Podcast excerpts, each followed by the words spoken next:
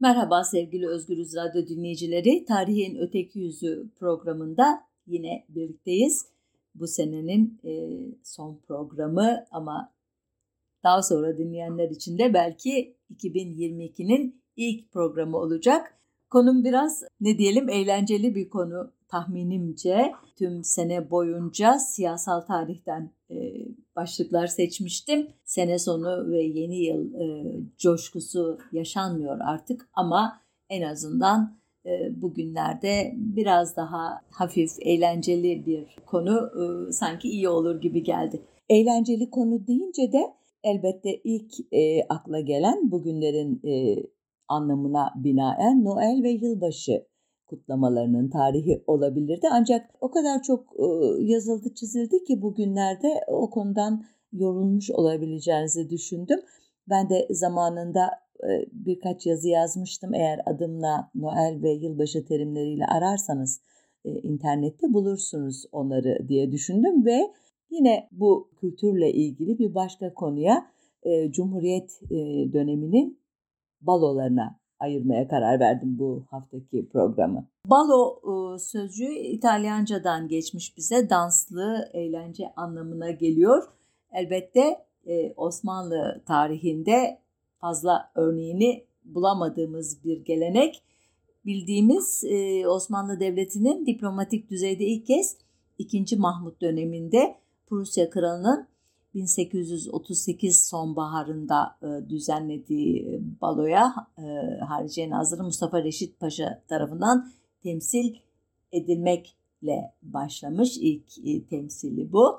Osmanlı Devleti'nin e, yurt dışında ev sahipliğini yaptığı ilk balo ise 1850 yılının Nisan ayında Paris elçiliğinde verilmiş ve masraflar hazineden karşılanmış. Yani bir anlamda bu gelenek e, devlet katında karşılık bulmuş. Bundan sonrası için belki de heveslendirici olmuş e, diye düşünebiliriz. E, nitekim 1853-1856 yıllar arasındaki Kırım Savaşı sırasında dönemin e, Sultanı Abdülmecid'in izniyle sadrazam da bu savaş sırasında Osmanlı Devleti'nin müttefiki olan devletlerin elçiliklerinde düzenlenen balolara katılmaya başlamış dans edip etmediklerini bilmiyoruz ama en azından orada bulunmuşlar. Bu da çok önemli bir adım fark ettiğiniz üzere.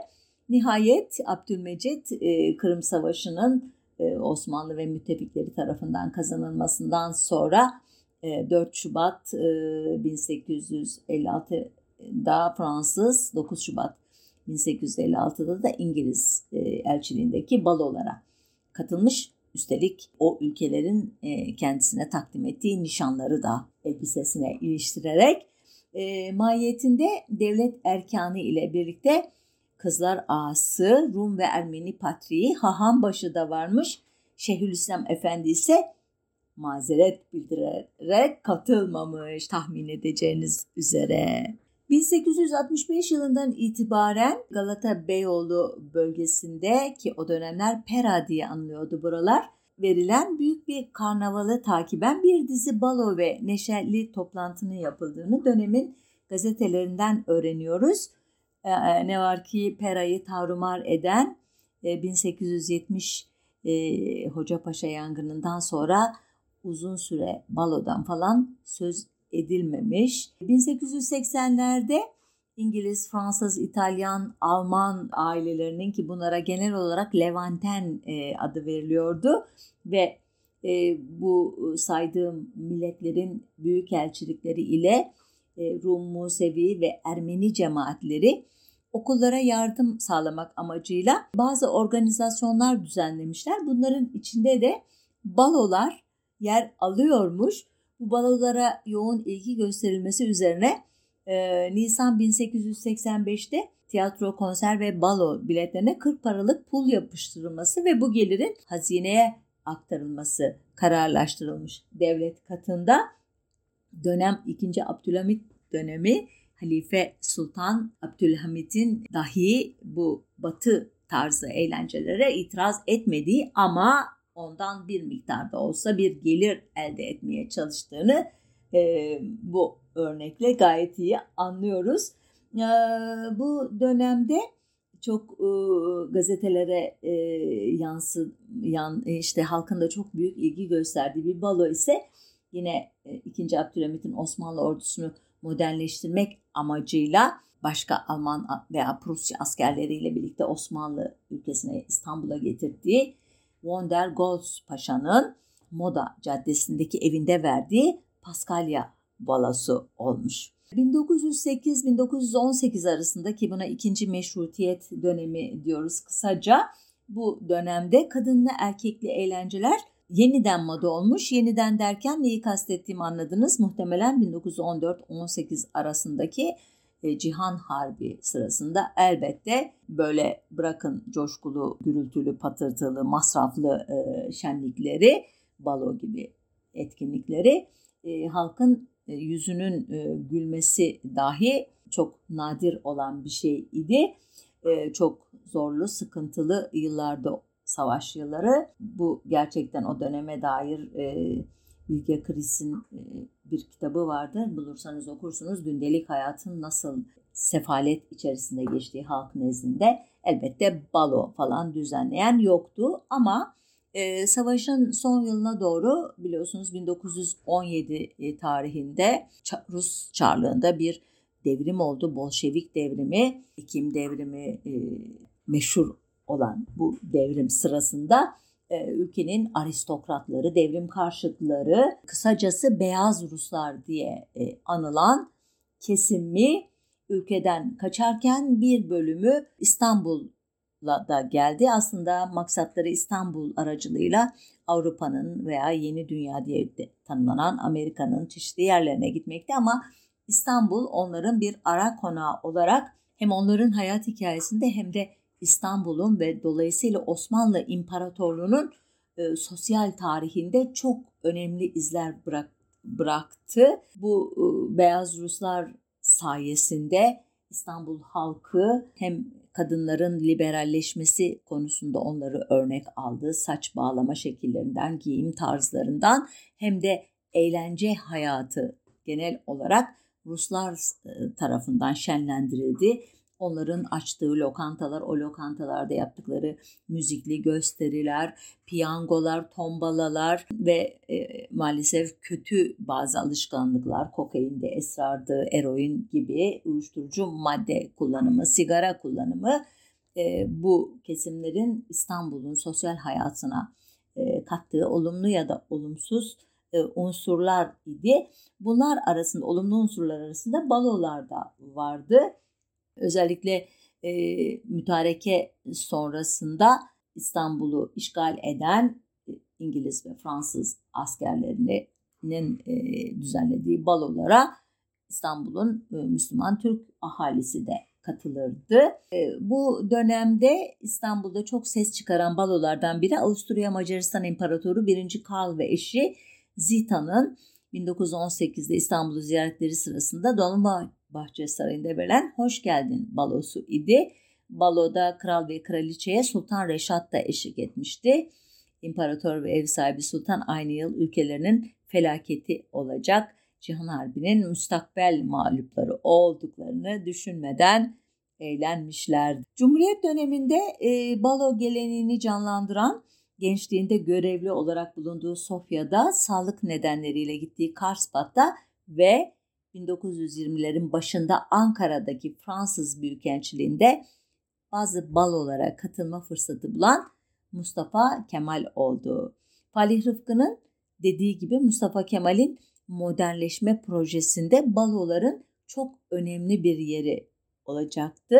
Batı tarzı kadın erkek ilişkileri, eğlence tarzı, giyim, kuşam, adab-ı muaşeret kuralları ve daha bir dizi yenilik bu balolar aracılığıyla topluma aktarılacaktı. Peki bu balo geleneğini nasıl başlattı Mustafa Kemal? Cumhuriyet'in kurulmasından sonra verildi ilk balo 27 Şubat 1924 günü Himaye-i Etfal Cemiyeti tarafından Büyük Millet Meclisi Reisi Ali Fethi Bey'in himayesi ve İstanbul Valisi Haydar Yulu Bey'in fahri başkanlığında Pera Palas'ta düzenlenmişti bu balo. Himayi Etval bugünkü çocuk esirgeme Kurumu'nun e, öncülü e, etfal tıfıl çocuk e, sözcüğünün çoğulu Osmanlıca'da himayi etfalde e, çocukların himayesi cemiyeti diye çevrilebilir. Bu baloya e, Rauf Bey, Refet Paşa gibi Kurtuluş Savaşı'nın, milli mücadelenin e, hangi terimi kullanıyorsanız size bırakıyorum. Önemli asker liderleri de katılmıştı. Dönemin akşam gazetesi İstanbul'da Hayat, Pera Palas'ta dün geceki balo başlığı ile bu baloya dair bazı ayrıntılar paylaşmıştı okurlarıyla ve dolayısıyla şu anda bizimle de e, gazetenin o yazısını kaleme alan yazar İstanbul'un yerli sosyetesinin Batı kültürüne çok çabuk uyum sağlamasının övgüyle söz etmekteydi özetle. E, bazı cümlelerini de aktarayım izninizle. Bazı hanımlarımızın tuvaletleri şayanı dikkat denecek derecede güzeldi. Türk zevkinin bütün inceliklerini arayiye eden bu tuvaletlerle hanımlarımız daha vakur bir manzarayı arayiye edebiliyorlardı. Türk alemini içtimai hayata ve medeniyete gayrimüstenit insanlardan mürekkep telakki eden ecnebiler dün gece Pera Palas'a gelerek İstanbul kibar sınıfının bu fırsatla herkesin gözü önüne serilen zevk ve hissini hayretle temaşa etmelidirler. Sefaretler erkanı, bankalar müdürleri, maaruf İngiliz aileleri dün gece hep orada idiler ve Türk muhitinin bildikleri muhit olmadığına elbette ki biraz daha yakın hasıl ettiler. Birçok hanımlarımız şayanı hayret derecede güzel tuvaletlerini ilaveten yine şayanı hayret denilecek bir muvaffakiyetle raks ediyorlardı. Raks edenler miyanında ecnebi ricalinden bazıları olduğu gibi sivil kıyafetle baloya gelen Rıfat Paşa dahi bilhassa kibar harekatıyla nazarı dikkat celp etmekte idi. Ne kadar ağdalı bir dil ama anladığınızı tahmin ediyorum. Bu balo vesilesiyle Türkler hakkında yanlış kanaatleri olduğuna e, inanan e, yazar bu balodan sonra artık Türklerin ne kadar şık, ne kadar becerikli, ne kadar güzel giyindiğini, ne kadar güzel dans ettiğini fark ettiğini e, anlatıyor okuyucularına. O hep o eziklik duygusu bizi küçümsüyorsunuz ama biz de sizden farklı değiliz. Hatta sizden daha becerikliyiz, üstünüz, zevkliyiz e, deme gayreti hakikaten e, insanın e, biraz e, içini buruyor. Devam ediyorum. Vatan Gazetesi de e, bu balodan söz etmiş. O da e, biraz başka ayrıntılarla e, tabloyu tamamlıyor. Diyor ki pek çok hanımlar elbise meselesi hakkında zihinlerini yoruyor. Hazırlıklarını harp esrarı kadar gizli tutuyordu. Birçok erkekler smokin tedariki derdine düşmüştü. Bu gibi eğlencelerde bilet satmak bir mesele olduğu halde himayeyi etfal balosu için bilet tedarik etmek büyük bir mesele teşkil ediyordu. Banka Osmani ve jüri biner lira ile balo hasılatına iştirak ettikleri gibi diğer bankalar ve müesseseler de buna mümasil yardımlarda bulunmuşlardı. Elde satılan biletlerden başka balo akşamı gişede de pek çok bilet satılmıştı. Bütün İstanbul'u Beyoğlu Perapalas salonlarında toplanmak için adeta birbiriyle sözleşmişlerdi. İstanbul halkının birçok nevi ve sınıfları orada temsil edilmişti. Baloya gelenler 2000 miktarında tahmin ediliyor ki bunların yarısına yakın bir miktarı Türktü. Türkler arasında hanımlar ekseriyeti teşkil ediyordu ve Vali Bey reisi fahri sıfatıyla bir müddet görünmüş sonra ortadan gaip olmuştu. İşte akşam e, Vatan hatta Vakit gazetesi de benzer ifadelerle övüyor o geceyi. Bu alıntıları e, e, okurlarına e, aktaran Sebül Reşat ise ki dönemin İslamcı e, yazarlarının toplandığı muhafazakar eğilimli dergilerinin en önemlisi o Batı taklitçiliği olarak gördüğü baloyu şöyle eleştiriyordu. Memleketimize garbın sanayi, ulum ve fünunu müspetesi gireceği yerde ma teessüf balolar, danslar geliyor. Anadolu'nun bin müşkilat ve yoksulluk içinde çırpınmakta olduğu bir sırada İstanbul'un bu kadar zevk ve sefaya hakkı olmasa gerek. Biz çok temenni ederdik ki Garplılarla vuku'a gelecek temaslarımız böyle balolarda, dans salonlarında değil, ilim ve sanat ocaklarında olsun. Zira memleket ve milletin fevz ve felahı ancak ilim ve sanat sahasında göstereceği kudret ve ehliyete mütevakıftır. Eğer millet bununla saadete erecekse bütün şairi milliyemizi terk ederek memleketin her tarafına birer balo, birer dans salonu kuralım. Fakat emin olmalıdırlar ki bunlar çıkmaz yollardır. Cenab-ı Hak güzel memleketimizi, asil ve fedakar milletimizi tevfik ve hidayetten mahrum etmesin. Başka diyecek bir şey yoktur. Buraya kadar okuduğum üç e, ta, tanımdan ikisi e, Kemalist e, perspektifin e, veya Kemalist düsturların e, bir e, özeti. Ama daha o zamandan bu e, batıllaşma hamlelerine e, karşı duran kesimlerin önemli bir sözcüsünün de bir damar olarak ileriki yıllara hatta günümüze kadar daha da e, muhafazakarlaşarak daha bağnazlaşarak geldiğini biliyoruz artık.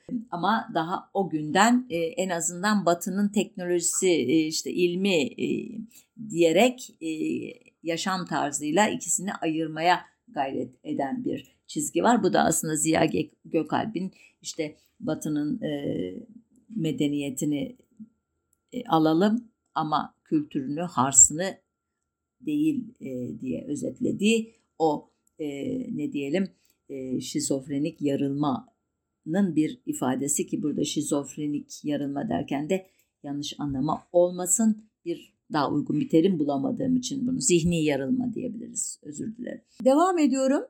Ee, Mustafa Kemal'in isteğiyle sadece Müslüman erkek ve kadınların katıldığı ilk balo 9 e, Eylül 1925'te İzmir'de düzenlenmiş. Niye 9 Eylül? Ee, İzmir'in e, Yunan işgalinden kurtarılması veya e, resmi tarihteki terminolojiyle söylersek İzmir'in istirdatı geri alınmasının şerefine yapılan bir toplantı.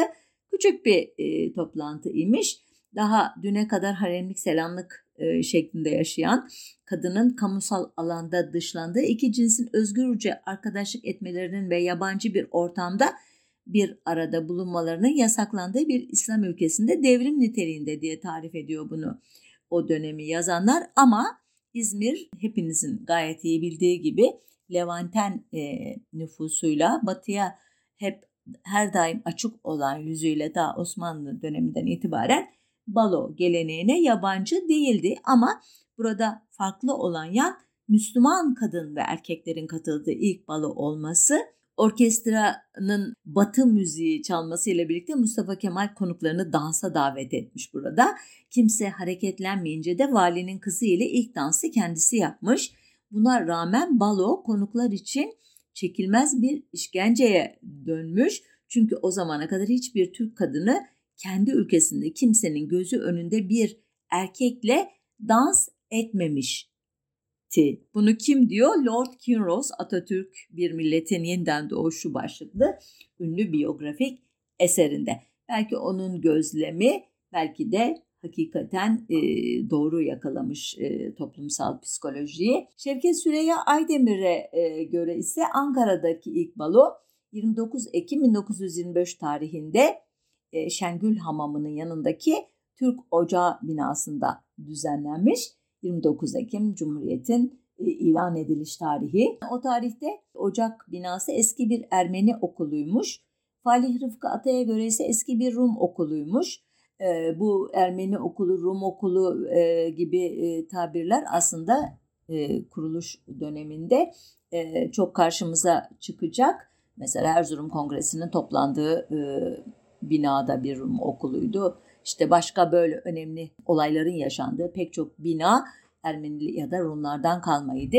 Onların mimaride, taş işçiliğinde, inşaat işlerindeki uzmanlıklarından dolayı o dönemlerde eli yüzgü, yüzü düzgün mimari eserler hep gayrimüslimlerin elinden çıkmıştı. Tabii onları da terakki ve onların e, devamcısı Kemalist kadrolar peyderpey sürerek, katlederek e, sonunda e, bu yapıları sahipsiz hale getirdiler ve e, el koyarak e, kendi mülkleri haline dönüştürdüler. Bu da böyle bir parantez olarak söylemiş olayım. Falih Rıfkı şöyle anlatmış o günü. Hala gözümün önündedir. Salonun bir tarafında kadınlar, bir tarafında da erkekler toplu olarak oturmuşlardı. Ayakta yalnız birkaç uyanık hanım vardı. Kadınlar büfeye gidip bir şeyler yemek için bile kımıldamıyorlardı. Hiç kimse kimseye ailece takdim edilmiyordu. Kadınlar erkeklerinin göz hapsinde ediler. Mustafa Kemal bize çocuklar ayaktaki hanımlara itibar ediniz, ikram ediniz, oturanları kıskandıralım. Yavaş yavaş hepsi kalkar diyordu. Yavaş yavaş hepsi fakat o akşam değil bir iki yıl içinde yerlerinden kalktılar ve topluluğa karıştılar. Evet Falih Rıfkı'nın özellikle bu son satırları hakikaten işin e, serencamını e, gayet iyi özetliyor. Tekrar o baloya dönersem balo gecesi e, bir başka kalemin anlatımıyla harap binanın duvar diplerine dizilmiş sandalyelerinde sus pus oturan sessiz kadınsız küçük bir topluluk adeta bir mevlit görüntüsü arz etmekte imiş.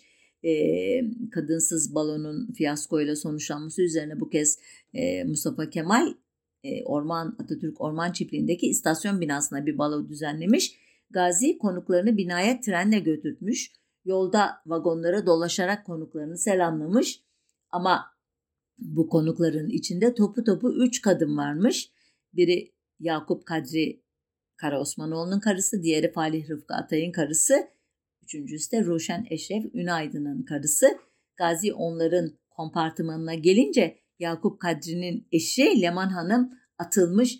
Paşam bu inkılabın kurbanları yalnız biz miyiz? Hani yaver beylerin, mebus beylerin, vekül beylerin hanımları diye bir sitemde bulunmuş. E, hakikaten üç kadının olduğu buna karşılık onlarca erkeğin olduğu bu balonun e, beklenen e, ne diyelim başarıyı gösteremeyeceği açık olduğu için kadın eksiği fresko barından getirilen kadınlarla e, tamamlamak istenince bu kez de bu e, adını andığım üç hanımefendi salonu terk etmeye kalkmışlar. Biz hani e, böyle e, ne denir e, konsumatris ayarındaki kadınlarla mı e, bir arada bu şenliği sahneleyeceğiz anlamında. Neyse bir şekilde ikna edilmişler. Sıra dansa gelince Mustafa Kemal önce Falih Rıfkı'nın eşi Şefika Hanım'ı dansa kaldırmış. Onu Yakup Kadri ve Salih Eşref e, Salih Eşref çifti takip etmişler. Ancak yerler öylesine acemice cilalanmış ve sabunlanmış ki Mustafa Kemal ve Şefika Hanım birden kendilerini yerde bulmuşlar. Onların üstüne de Yakup Kadri ve Salih Hanım düşmüş. İddiaya göre Mustafa Kemal Yakup Kadri'nin kendisini mahcubiyetten kurtarmak için mahsustan yere yıkıldığını düşünerek de memnun olmuş. Belki de mahsustan düşmüştür. Sadece Gazi Paşa'nın e, mahcup olmasını istememiştir e, bence. 1924 yılında öğretmenliğe başlayan ve Edirne Darül Muallimatı'na yani kız öğretmen okuluna edebiyat öğretmeni olarak atanan e, Cumhuriyet'in ilk kadın öğretmenlerinden Halide Nusret Hanım e, anılarında o dönemin bu balo e, geleneğinin nasıl e, oturtulmaya çalıştığını, hangi yöntemlerle oturtulmaya çalıştığına dair bazı ipuçları veriyor bize. Okuyorum. Günlerden bir gün Ankara'dan emir gelmiş dendi. Çarşaf peçe yasak. Bayramlarda, kurtuluş günlerinde filan resmi balolar olacak hükümet erkanlı eşleriyle beraber gidip dans edecekler. Muallim hanım ve beylerin gitmeleri de mecburi. Kimimiz çok sevindik, kimimiz az sevindik, kimimiz de azıcık yadırgadık bu emirleri. İlk isyan bayrağını kaldıran da Vali Bey'in hanımefendisi oldu. Bir akşam hepimizin içinde kesin bir ifadeyle kararlı bir sesle ''Bakınız beyim'' dedi. ''Rica ediyorum bana bir daha böyle bir teklifte bulunmayınız. Ben bu yaştan sonra sizin hatırınız için baloya gitsem bile bir köşede başım örtülü otururum. Fakat asla kalkıp dans edemem. Çoluk çocuğun maskarası olamam. Hep birden estağfurullah dedik. Vali Bey de zayıf bir sesle hayır dedi. Yani ben demek istemiştim ki en büyük mülki amir olarak dansa açmak mecburiyetinde olduğum için şöyle yürür gibi bir dolaşsak olur mu acaba demiştim. Bu resmi bir mecburiyet çünkü. Hanım derhal cevap verdi. Elbette gayet tabii dansı siz açacaksınız. Bakın bu kadar hoca hanım kızımız var. Herhangi biriyle açarsınız dansı. Halide Nusret Hanım bayan öğretmenlerin dans etmeye karşı olmadıklarını fakat kendilerinin de ciddi bir sorunları olduğunu belirtir. Nedir bu ciddi sorun? İyi dans edecektik. Medeni Türk hanımları olarak bunu yapmaya mecburduk ama nasıl? Dans bilmiyorduk ki. Bu konuda hepimiz Vali Bey'in hanımı kadar cahildik. Böyle e, baskı altında gerçekleşen e, katılımın mecburi kılındığı Cumhuriyet baloları kimi zaman trajik komik görüntülere de sahne olmakta idi. E, ilk dönemlerde özellikle pek çok kişi balo adabına ayak uydurmakta güçlük çekti. Balo mekanının kapısında ayaklarındaki yumuşak mesleri beline sokup e, frakın e, kuyruğuyla gizleyen ama ilk turu attıktan sonra ayaklarını sıkan rugan ayakkabılarını çıkarıp tekrar meslerini giyen kaymakamlar, ilk danslarında kas katı olan başörtülü ama dekolte kıyafetli kadınlar, nedense her baloda mutlaka hastalanarak baloya katılamayan mülki idareciler eğlenceli balo öykülerinin kahramanı oldular.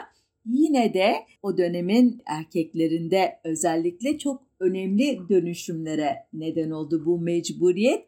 50'sine karşı çifte telli karşılama, misket gibi oyunlar, oyunlardan başkasını oynamayan erkekler dans kurslarına yazılıp tango, charleston gibi devrin moda danslarını eşleriyle birlikte öğrenmek için çaba gösterdiler.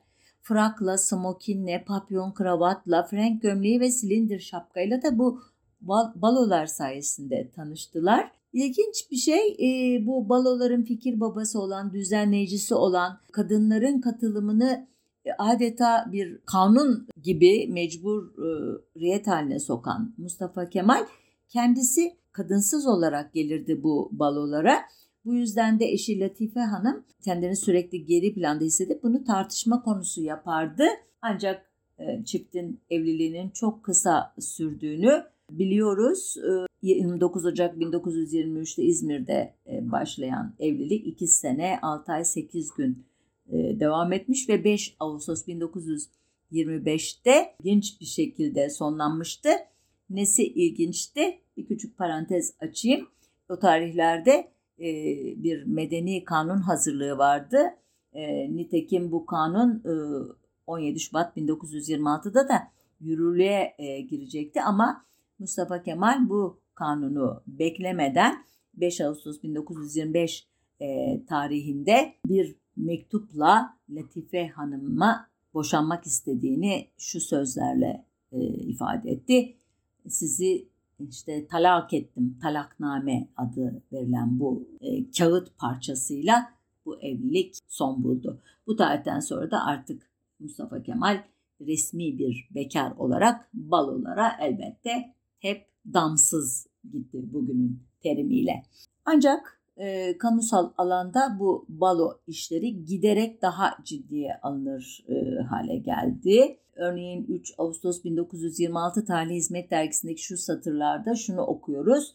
E, dans muallimi İsmail Ruhi Bey tarafından Perşembe, Cumartesi günleri gecesi, Cuma, Pazar günleri gündüz istenilen saatte ders verilebileceğinden heveskarının şeraiti anlamak ve kaydını icra ettirmek üzere Karşıyaka Belediye Bahçesi'ne müracaatları rica olunur.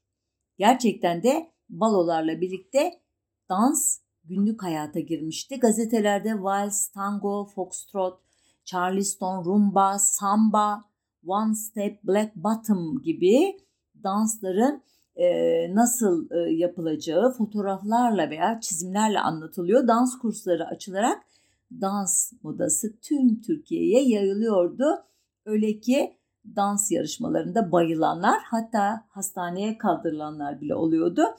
İstanbul'da dans dersleri söz konusu olduğunda akla ilk gelen kişi Panayos, Panosyan idi. Ermeni bir şahıs. Asıl mesleği eczacılık fakat sık sık gittiği Avrupa'da eczacılıktan çok bohem bir yaşantıya merak salmış.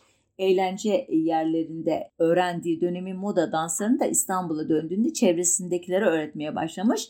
Cumhuriyet'in ilandan sonra bu anlattığım hikayelerle birlikte e, balolar artık hem devlet protokolünün bir parçası hem sosyal hayatın önemli bir parçası olunca o da Beyoğlu'nda özel bir dans okulu açmış.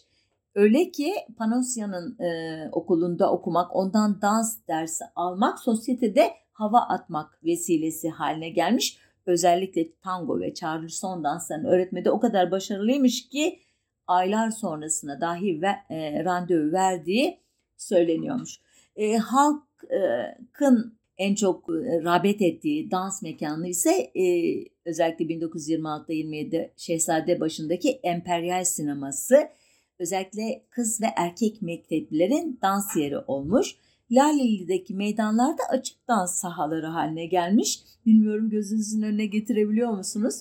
Ee, geçen günlerde e, roman kahramanlarını canlandıran lise öğrencilerinin o e, birbirinden özenli, birbirinden şey e, güzel kostümlü e, şeyleri, sunumları dahi bağnaz kişiler tarafından milli eğitime şikayet edilmişti. Bakalım sonucu ne olacak? Halbuki 1926'larda 27'lerde e, Laleli'de meydanlarda insanlar batı türü danslar yapıyorlar. Ancak bu bir e, şeyde e, olay bir konuda e, ne diyelim bir gerilime neden olmuş. E, Türkiye'ye gelen Macar üniversite öğrencilerinin Türk kız öğrencilerle dans etmesi muhafazakar kesimlerce örf ve adetlerimize ve ahlaka mugayir diye şiddetle protesto edilmiş. Bu e, protestonun yanında işte gazetelerde Amerika'daki gibi dans maratonlarının tertip edilmesi ve Afrika ve Amerikan vahşilerinden mülhem danslar yapılması eleştirilir olmuş. Resmi makamlar e, kulak asmayınca bu yayınlara işte protestolar biraz daha şiddetlenmiş. Madem dansı yasak etmeyeceksiniz hiç olmazsa kadınlar kendi aralarında dans etsinler. Kadınlı erkekli dansları yasaklayın diye e, baskı yapmaya başlamış bu bağnaz kesimler. Ancak yöneticiler e, bu konuda çok kararlı olmalılar ki hiçbirine kulak asmamışlar. Olay bir yıl e, yatışmaya bırakıldıktan sonra 1927'de dönemin İstanbul valisi Süleyman Sami Kepenek e, dans salonlarında e, erkeklerin kadınlarla dans etmeleri katiyen yasak değildir şeklinde bir kararı kamuya açıklayarak dansı Kemalist medenileştirme projesinin mütemmim cüzü haline getirmiş. 1927 yılının bir önemli balosu da 22 Şubat 1927'de e, İsmet Paşa'nın Pembe Köşk'te verdiği balo. Bu baloyu ABD'nin ilk Ankara Büyükelçisi Joseph Grew'un anılarından okuyoruz. Grew diyor ki o gün kar yüzünden otomobiller binaya yaklaşamamıştı. Konuklar karlar içinde yürüyerek içeri girmek zorunda kalmışlardı. Bu yüzden de birçok hanımın dans ayakkabısı mahvolmuş bazıları da karlar içinde yuvarlanarak baloya hiç girememişlerdi. Ev sahibesi Mehibe Hanım ise bu özel gecede sipariş üzerine Türkiye'nin Brüksel sefiresi Lütfiye Hanım'ın Belçika'dan getirdiği mor lame kumaştan yakası V şeklinde, kolları mendil biçiminde, dizlere kadar vücudu sarıp dizden aşağı bollaşarak inen uzun verev eteği önden değerli taşlarla süslenmiş elbiseyi giymiş, uzun uzun düşündükten sonra genellikle sıkma baş denilen tarzda kapattığı saçlarını da tamamen açmıştı.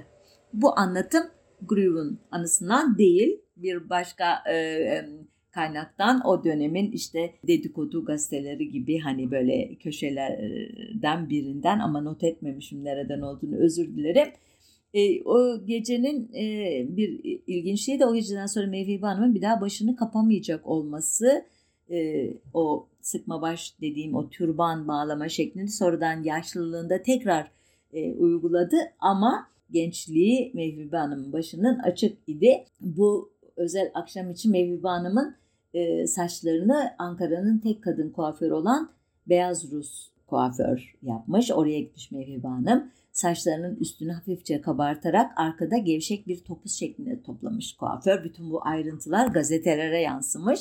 Mustafa Kemal'in de baloda gözlerini Mevhibe Hanım'dan alamadığı ve bir ara karşısına hafif tebessüm ederek eğildiği, Mevhibe Hanım'ın da çekinerek uzattığı elini hafifçe öptüğü görülmüş herhalde. Mustafa Kemal bu kadınların batı tarzı giyinmeleri konusunda Mehriban'ın üstlendiği rol modelliğini takdir ettiğini anlatmak istemiş bu e, tebessümle öyle düşünüyorum ben. Aynı günlerde ancak Kastamonu'da himayi etfal yararına düzenlenen baloda tatsız bir olay yaşanmış. Nedir bu olay? Kastamonu valisi Müştak Bey eşi şehir dışında olduğu için o geceki baloya davet edilmemiş. Neden? Söylemiştik daha önceden eşli katılım e, mecburi idi. Bir erkeğin damsız gelmesi ne izin yoktu. Ancak Müştak Bey e, valiyim ya ben ya bu benim için e, uy, uygulanmaz bu kural diye düşündü muhtemelen.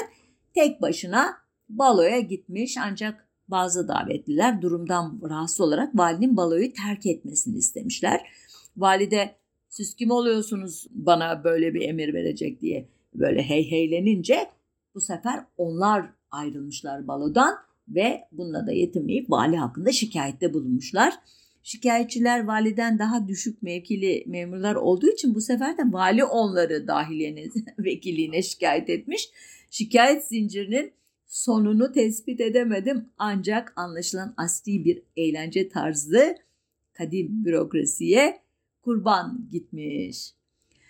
Ertesi yıl 1928 yılı yani Şubat ayında Tevfik Rüştü Bey'in verdiği balo ile açılmış. O onda da kar fırtınası varmış ama o çok parlak geçmiş. Bundan sonraki baloların Ankara'daki en meşhur mekanı Mustafa Kemal'in özel isteği ve önerileriyle kurulan Ankara Palas'mış.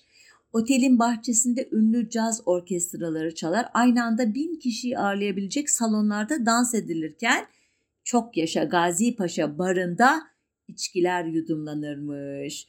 Bu dönemde balo işi öylesine tutmuş iki tutmuştu ki Cumhuriyet Halk Fırkası, Türk Ocağı, Himayi, Etval, Hilali, Ahmer yani bugünkü Kızılay, Kadınlar Birliği, Şehir Belediyesi, Turistler Derneği, Hayvanları Koruma Derneği, Farmasonlar, Tabipler Odası, Türk Hava Kurumu ve bazı gazeteler dizi dizi balolar düzenlemeye başlamışlar. Yine Falih Rıfkı'nın anlatımıyla kadın hürriyeti ile Ankara Bozkır'ın katı ve sert yüzü gülmüş, ağır ağır yerleşen ecnebi elçilikler şehir hayatının gelişmesine yardım etmişler. Davetlerde kadın sayısı gittikçe artmış. Hanımlar bu tür toplantıların yeni şartlarına kolaylıkla alışır olmuşlar. 16 Ocak 1929 tarihinde Cumhurbaşkanı Mustafa Kemal'in manevi kızı Nebile Hanım'ın evliliği nedeniyle ilk kez Ankara Palas'ta bir balo düzenlenmiş. İlk olan ne? Evlilik nedeniyle düzenlenen ilk balo bu. Daha sonra bu amaçla düzenlenecek balolara da örnek olmuş bu. Dönemin e, gazetelerinde balo haberleri ya baş sayfada ya da iç sayfalarda ilanlar halinde veriliyor. Böylece halkın sosyal hayata damgasını vuran balolara katılımı sağlamaya çalışılıyor anlaşıldığı üzere. Ee, bazen balolara gitmek için gazetelerin dağıttığı kuponları biriktirmek gerekiyormuş. Örneğin 31 Aralık 1929 tarihli Hakimiyeti Milliye'de yayınlanan bir ilanda 3 maske barında düzenlenecek balodaki etkinlikler şöyle sıralanıyor. Kuyruksuz eşek, çiçek harbi, konfeti yağmuru, kar topu harbi. Şirin etkinlikler ama gözümün önüne getiremiyorum. 1929'da e, daha topu topu 15 yıl önce baloya e, katılmanın e, işte belki Şeyhülislam fetvasıyla kafir işi ilan edileceği bir toplumsal şeyden kültürden gelinen yer hakikaten e, çok e, etkileyici itiraf etmek gerekir ki. Ancak bunun belli çevrelere münhasır kaldığını da unutmayalım ki bunu da bir e, noktada bir şekilde e, sizlerle paylaşacağım bir anlatıya nasıl yansıdığını e, bu sınıfsal farklılıkların. Cumhuriyet'in 9. yıl dönümünde e, gerçekleştirilen Balo'da yaşanan bir serpuş krizi az daha Türkiye ile Mısır arasında savaşa neden olacakmış. E, olayın arka planında 25 Kasım 1925'te çıkarılan şapka iktisası yani şapka giyilmesi kanunu ile FES'in e, kaldırılması meselesi var. E, bu kanunun üzerinden tam 7 yıl geçmiş ama Mısır'ın Ankara Büyükelçisi Abdülmelik Hamza Bey Ankara sokaklarıyla fesiyle dolaşıyormuş o sene. E, Hamza Bey e, bununla da kalmamış. 29 Ekim 1932 günü yapılan törene, aynı gün Ankara Palas'ta Atatürk'ün verdiği akşam yemeğine ve ardından Cumhuriyet Halk Fırkası'nın ev sahipliğini yaptığı Cumhuriyet Balosu'na da başındaki fesle katılınca olanlar olmuş. Çünkü Türk halkını şapkaya alıştırmak için istiklal mahkemelerini bile devreye sokmaktan geri durmayan bir liderin bu meydan okumaya katlanması gün değilmiş elbette. Olayı Mustafa Kemal bizzat çözmüş ancak nasıl çözdüğü konusu biraz karışık çünkü ortada dört değişik hikaye var. Bunlardan biri o akşamki davette bulunan İngiliz Büyükelçisi Sir George Clark'ın Londra'ya yazdığı rapordaki şu ifadeler. Atatürk Mısır elçisinin yanından geçerken kralınıza söyleyiniz ben Mustafa Kemal size bu akşam fesinizi çıkarmanız talimatını verdim diyerek bir garsonu çağırmış ve elçinin fesini garsona vermiştir diyor Sir Clark. Yine gecede hazır bulunan Fransız Büyükelçisi Comte de Chambron ise olayı biraz daha farklı anlatıyor. Şöyle diyor 200 kişilik davetliler arasında Mısır elçisinin fesi gösterişle sırıtıyordu. Cumhurbaşkanı bu arada bir sezdirmeden fese alaycı bir göz atıyordu. Zavallı meslektaşım bunun farkında değildi ama Gazi sürükleyici müziğin temposunu ayak uydurarak masadan kalkınca Mısırlı'nın yanından geçti ve geçerken bir kedi mırıltısını andıran usulca bir sesle kendisine bir şeyler söyledi. Onun omzunu okşadı. Kendisini kucaklıyor sanmıştık ki bir de ne görelim bir garson fesi gümüş bir tepside hızlı adımlarla götürüyor. Tepsinin ardından baka kaldı. Bu iki yabancı e, şahidin e, anlattıklarını e, dönemin Dışişleri Bakanı Tevfik Rüştü Aras şöyle yalanlıyor. Diyor ki Reis Cumhur Hazretleri yemekten sonra Mısır sefirinin yanından geçerken teveccühkar iltifatlarda bulunmuşlar ve fesini çıkararak rahat edebilmesine müsaade buyurmuşlardır. Sefir bir an için tereddüt ettikten sonra fesini bizzat çıkarmış. Bunun üzerine Reisi Cumhur Hazretleri kendisini yüzünden öpmüşlerdir. Gelin bakalım hangisi doğru anlatım. Ee, bir de durumu bizzat e, bu e, muameleye maruz kalan Hamza Bey'den öğrenen Mısır Dışişleri Bakanı Yahya Paşa'nın anlatımı var. O da diyor ki Gazi yemekten sonra diyor bizim e, kesin bir dil lefesini çıkarmasını söylemiştir. Üniformalı olan elçi bu isteği yerine getirmemiş. Bunun üzerine Cumhurbaşkanı pesini çıkarması için bir uşağa emir vermiştir. Bunun üzerine de bizim elçimiz o zaman artık fes giymemem için benim e, e, şey yetkililerime Kral Faruk'a bir mektup yazın. Çünkü bu benim e, resmi kıyafetimdir e, demiştir. Ancak e, Reis Cumhur'un açık ısrarı karşısında da fesini çıkarmayı uygun bulmuştur. Ancak bu beklenmedik müdahaleyle çok sarsıldığı için de elçimiz salonu terk etmek zorunda kalmıştır diye anlatıyor Mısır Büyükelçi, e, özür dilerim Dışişleri Bakanı. Hangi anlatım doğrudur e, bilinmez ama sanki hepsinin bir gerçeklik payı var. Olaya olay tarihi Fes olayı diye geçmiş. Ancak iddialara göre ertesi gün e, Dışişleri Bakanımız Tevfik Rüştü Bey elçiyi ziyaret ederek gönlünü almış. E, konunun gazetelere yansımaması için de sıkı sıkı tembihatta bulmuş basına. Zaten basın o dönemde e, iktidarın sözünden e, katiyen çıkmaya cesaret edemiyor. e, ve böylece olay kapandı diye düşünülmüş. Ancak 11 Kasım 1932 günlü Daily Herald adlı İngiliz gazetesi bombayı patlatmış. Bir fes diplomatik fırtına koparacaktı diye bir başlık. Aynı gün öğleden sonra yayınlanan Evening Standard adlı bir başka İngiliz gazetesi de bir fes yüzünden Türkiye ile Mısır arasında kavga çıkıyor diye olayı duyurmuş okuyucularına. Ee, yazar insan şaşırıyor ama Mustafa Kemal fes görünce kırmızı e, bez görmüş bir boğa gibi oluyor diye yazıp İngiliz Reuters ajansı da haberi Kahire'ye telleyince Mısır'daki iktidara muhalif basın olayı milli davaya dönüştürmüşler. Ee, Ankara'nın olayı önce inkar etmesi sonra da küçümsemeye kalkması Mısır'ı e, iyice kızdırmış bu sefer iktidarıyla muhalefetiyle birlikte ve Mısır Dışişleri Bakanlığı Türkiye'ye çok sert bir nota vermiş. Türkiye notayı e, duymazlıktan gelmiş. Gerginlik iyice artmış. Hakikaten savaş çıkmasa bile e, iki ülke arasındaki ilişkiler kopma noktasına gelmiş. Bunun üzerine Kahire'deki İngiliz Yüksek Komiseri Sir Percy Lorraine duruma el koymuş. 29 Aralık 1932 tarihinde e, İngiliz Yüksek Komiserinin telkinlerinin ardından yumuşatılmış ikinci bir Mısır notasının verilmesiyle olay görünüşte kapanmış.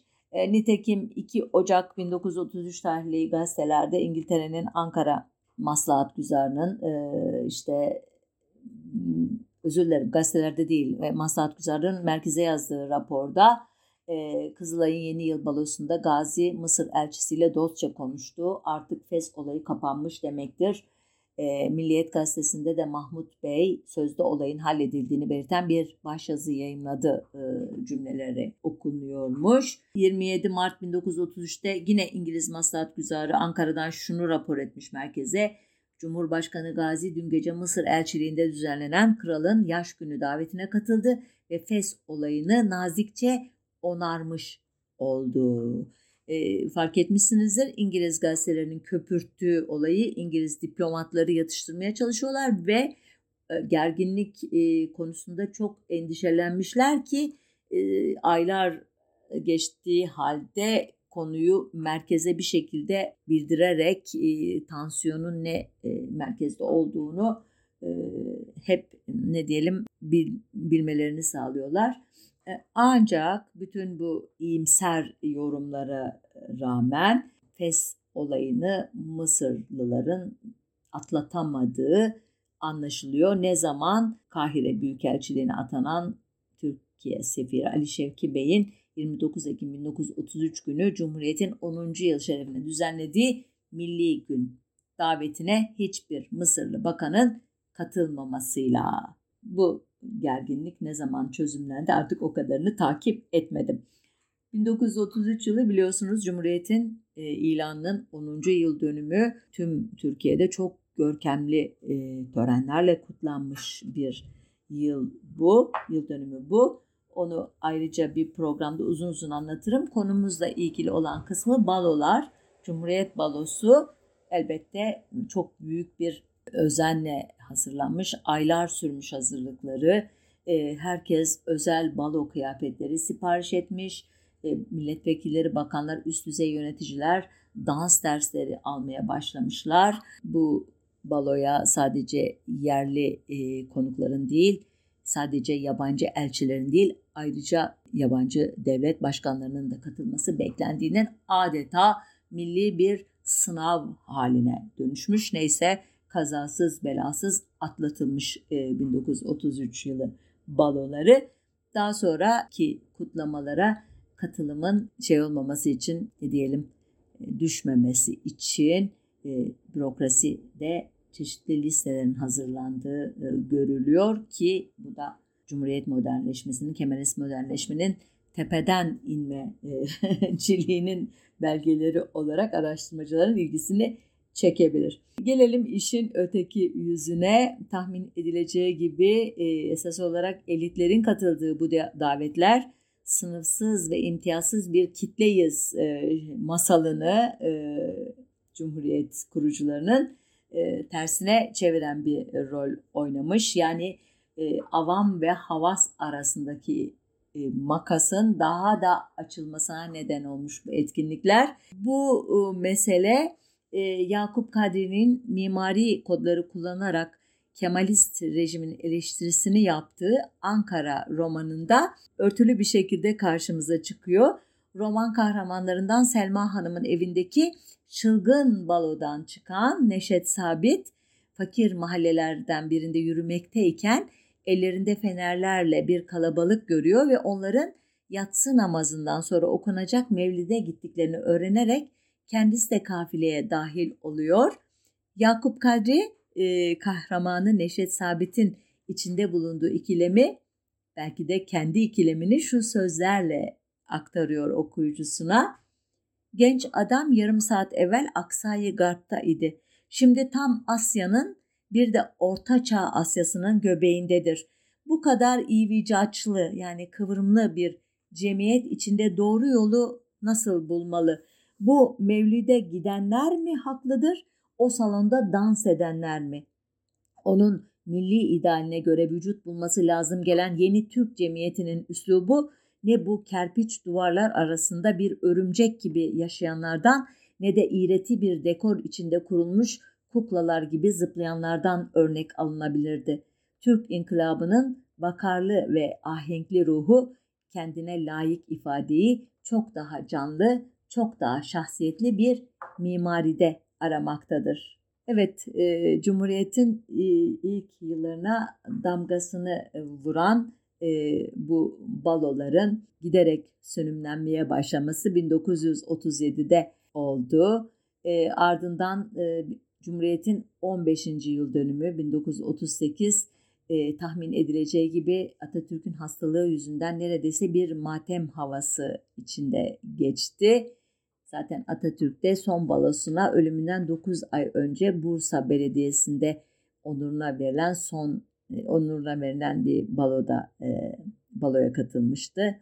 E, çok hasta idi ama Bayes ve Zeybeklerin oynandığı salondan çok mutlu ayrılmıştı iddiaya göre. Tarih 2 Şubat 1938 idi. Evet hikayemizi burada noktalayayım.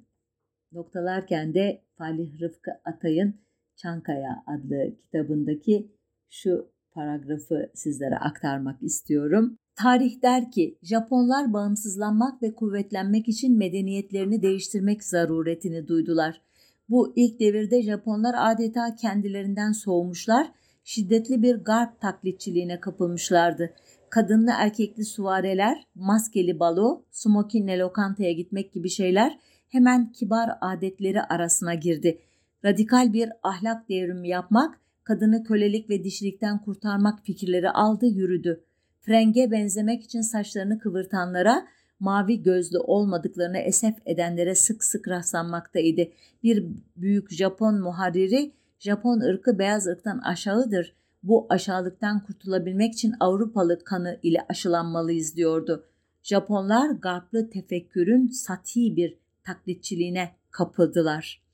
Bilmiyorum bu paragrafı ilginç kılanın e, ne olduğunu siz de fark ettiniz mi? Kemalist Türk modernleşmesinin mimarlarından biri olan Falih Rıfkı'nın eleştirdiği Japon modernleşmesi ile Türk modernleşmesi arasındaki büyük benzerliğin farkında değil gibi davranması bence. Bu paragrafta Japonlar, Japon, Japonya yerine Türkler, Türk, Türkiye terimleri konsa idi herhalde hiç de garipsemezdik. Bence Falih Rıfkı da e, eleştirisini e, doğrudan yapmak yerine Japonlar Japon modernleşmesi üzerinden yapmayı seçmiş gibi gözüküyor ya da ben öyle okumak istedim bilemiyorum. Takdiri size bırakıyorum ve burada noktayı koyuyorum. 2001 2021 yılı hepimiz için çok sıkıntılı geçti.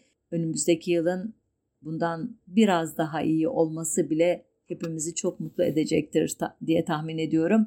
Ee, yeni yılınızı kutluyorum. Sağlıklı, mutlu, başarılı, paralı, işli, güçlü, hedefli, amaçlı bir yıl sonunda daha iyi bir geleceğe doğru bir adım daha yaklaşmış oluruz diye e, hayal ediyorum öyle diyeyim. Sevgiler, hoşçakalın.